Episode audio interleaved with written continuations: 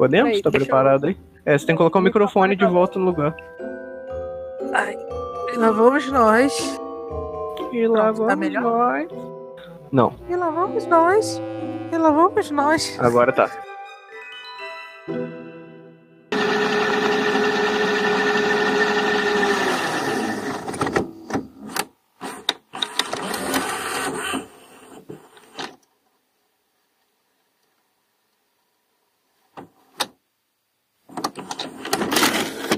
É, olá galera, estamos de volta com mais um episódio da temática hashtag Oscar me contrata.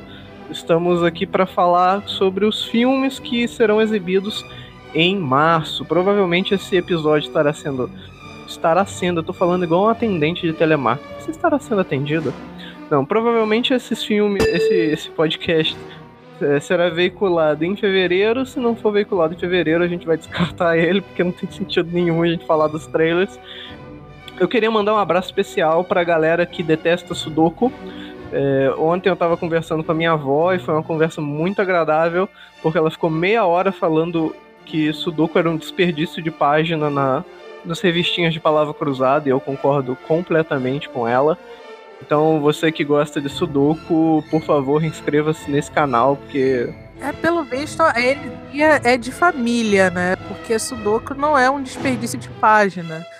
Pois é, você pode sempre assoar o nariz, ou pode ser aquela página onde você coloca o copo de café e fica manchado, e você faz a palavra cruzada na outra página. Que horror. E eu vou começar falando sobre, se os cachorros aqui do lado deixarem, sobre o professor e o louco. Por que, que eu escolhi esse filme para começar? Porque eu não entendi absolutamente nada do trailer e da sinopse. Se eu. Se me, me, me corrijam, deixam comentários aqui embaixo, ou em cima, ou do lado, eu não sei em que plataforma está sendo veiculado. é, se eu entendi errado, né? Mas é um, é um cientista e um profissional que está internado num hospício, no manicômio, e eles estão fazendo um dicionário, é isso? Você viu o trailer também, não viu, Bia? Sim, eu vi o trailer beta. E Pelo que eu entendi, é basicamente isso. Um- não sei se é necessariamente um cientista, eu diria um acadêmico, né? E o, o louco tá internado lá. Eu acho que ele cometeu um crime, né? Pelo trailer, um É. assassinato. Um troço Isso. desse assim. E os dois estão justamente, como você bem disse, montando um dicionário. E, Se eu não me engano, isso é baseado em, em fatos reais, eu acho, né? Eu lembro Diz do trailer trailer, é, né? trailer mencionando alguma coisa assim. E o dicionário eu acho que é o Oxford, que eles estão fazendo. Que eles estão Ah, tentando, colet- eles tentando coletar palavras. E é até interessante porque eu sempre me questionei como é que foi feito os primeiros dicionários, né? Quem foi o maluco ou o gênio que pensou assim, hum, eu vou fazer um livro aqui, o pai dos burros, né? Que eu seleciono, eu coloco aqui todas as palavras, ou o máximo de palavras possíveis, né? De um determinado idioma e seus significados. Isso é incrível. Eu, eu sempre me, me questionei quem fez os dicionários. Ah, eu sou Hermione Granger. Tava em Hogwarts uma história isso. é, eu, eu, eu acho zoeiras à parte, eu acho que a proposta do filme é muito interessante, tem todo essa, esse debate de é, da pessoa se redimir através do trabalho, de um crime, etc. Isso é polêmico, a gente não tem tempo para falar sobre isso. É, mas deve ser um filme muito bom, tem grande elenco, tem o Mel Gibson e o Champagne, para quem não lembra, ele fez Na Natureza Selvagem, sobre Meninos e Lobos, é um excelente ator, fez filmes de guerra, é, então deve ser um bom filme, apesar do trailer ser um pouco confuso, Confuso. na, e apesar do Mel. Gibson também, né? Que ele é uma. É, é, pois é, o Mel Gibson. É uma figura meio é, complicada, assim, né? É, sabe aquele remédio ruim que você tampa o nariz e engole? Então, é, é, faz isso com o Mel Gibson e, e assista pelo filme. É, pois é, pois é. O próximo filme que eu escolhi pra bate-bola, jogo rápido, diferente do que foi o episódio de ontem, foi Greyhound, porque conversando com a Bia eh, anteriormente, a gente não encontrou direto assim o que seria o trailer. A gente achou um trailer ali que não diz muita coisa, eu não sei nem se é o filme oficial, mas a impressão não que é. deu é que seria. Oi? Não, acho que não é. Não, pela, pela, pelo que eu achei de informação falando sobre o que se tratava o filme, eu acho que não é aquilo ali, não. A não ser que tenha sido o trailer mais, é, é, é, assim, tipo, sem nem pé nem cabeça da história. Assim. É, então, é, a gente não sabe. Então fica esse Kinder Ovo aí para vocês ouvintes, né? Se vocês forem em março assistir Greyhound, o trailer que a gente viu é um filme meio indie, assim, produção de baixo orçamento, que promete muito drama psicológico e muito flashback. Fora isso, é, a gente não faz a menor ideia do que se trata o Greyhound. Então fica aí nosso conselho, assista o filme, vocês com certeza gente. vão se surpreender. É, e conte pra gente nos comentários, né? Deixa eu escolher aqui um terceiro filme pra gente passar. É, é, esse aqui é mais interessante. Deixa eu ver se eu posso passar para ele. É, esse aqui é mais interessante. É, provavelmente realça algumas discussões, que é o Bem-vindos a Marvel, Marvel, sei lá, eu não sei falar. Se tiver algum belga assistindo esse podcast, escutando esse podcast, por favor, coloquem a, a, a, pronúncia também nos comentários. A gente vai, é, coloca tudo nos comentários. Se vocês quiserem, vocês colocam nos comentários. Mas o filme tem o Steve Carell, que é um puta humorista no The Office, na série The Office, e a Janelle Monet, que fez uma participação, é uma grande cantora, né? Belíssima cantora que fez uma participação com a banda, o grupo fã, fez aquela música You Are Young, que tocou em boates aí 10 anos atrás. Você vê quando que eu tava indo. É, não 10 anos atrás, mas 5 anos atrás fez o maior sucesso em baladinhas indies da, da vida. É, e ela está no filme também. Você ia comentar alguma coisa, Bia? Eu ia comentar que o trailer desse filme me chamou a atenção na questão da utilização da animação, né? Que ele. Uhum de filme que mistura atores de verdade, aspas, né? Pessoas de verdade com bonecos, né? Fazendo, pelo que eu entendi no trailer, seria o psique do personagem, do protagonista, né? Os momentos que ele. Que esses bonecos, no caso, são bonecos que ele constrói, que ele tenta recuperar, lembrar alguma coisa da memória dele e tal, que ele não lembra. Então é uma forma dele de, da introspecção dele. Então eu achei interessante de como isso pode ser trabalhado no filme. Né? Pelo menos é, isso é. deu a entender no trailer, assim, para mim. É, o trailer diz aí que é uma história baseada em fatos reais, né? O personagem do Steve Carell, ele perdeu a memória numa briga de bar. E ele é um artista plástico, um artista fotográfico que fazia coisas da Segunda Guerra, se não me engano era da Segunda Guerra. E ele projeta as lembranças que ele não tem nessa maquete que ele constrói. E isso me chamou muita atenção, justamente desse, desse debate que mistura o drama, né? Drama, é, drama de verdade, parece que tem uma pegada. O, o trailer anuncia né, o filme mais emocionante de 2019, é, mas tem uma pegada séria ali com o CGI que a Disney chamaria de live action por algum motivo, né? Mas com os bonequinhos animados em computador e ele cria toda essa história que trabalha muito bem um lado psicológico, como a Bia disse muito bem, e com a questão real.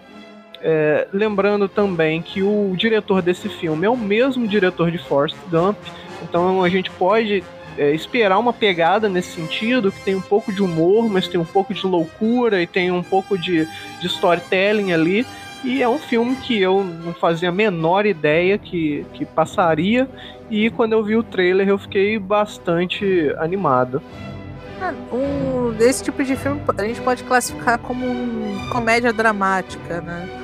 É, é, mais drama do que comédia, mas quando tem uns momentos de humor, é aquele humor leve, para quebrar um pouco a narrativa de drama, até mesmo para nós que vamos estar assistindo o filme, respirar um pouco, porque, né, é, drama atrás de drama hum, não dá, tem, tem que dar aquele tempo para a pessoa reidratar, né, com o refrigerante, a bebida que está acompanhando o filme e este é um filme potencial que a gente provavelmente deve assistir. E caso vocês venham assistir, deixe comentário também, que a gente está bastante curioso para saber qual pode ser a opinião de vocês sobre o filme. Se ele é bom, se é ruim, se vocês gostam ou não gostam. E provavelmente ele pode ter uma pegada meio cult também. Então tem gente que não gosta muito de filmes mais considerados cabeça e é questão de gosto. É, eu, eu, pela, pela escolha dos atores, eu não acho que vai ser um filme indie cult da vida, não.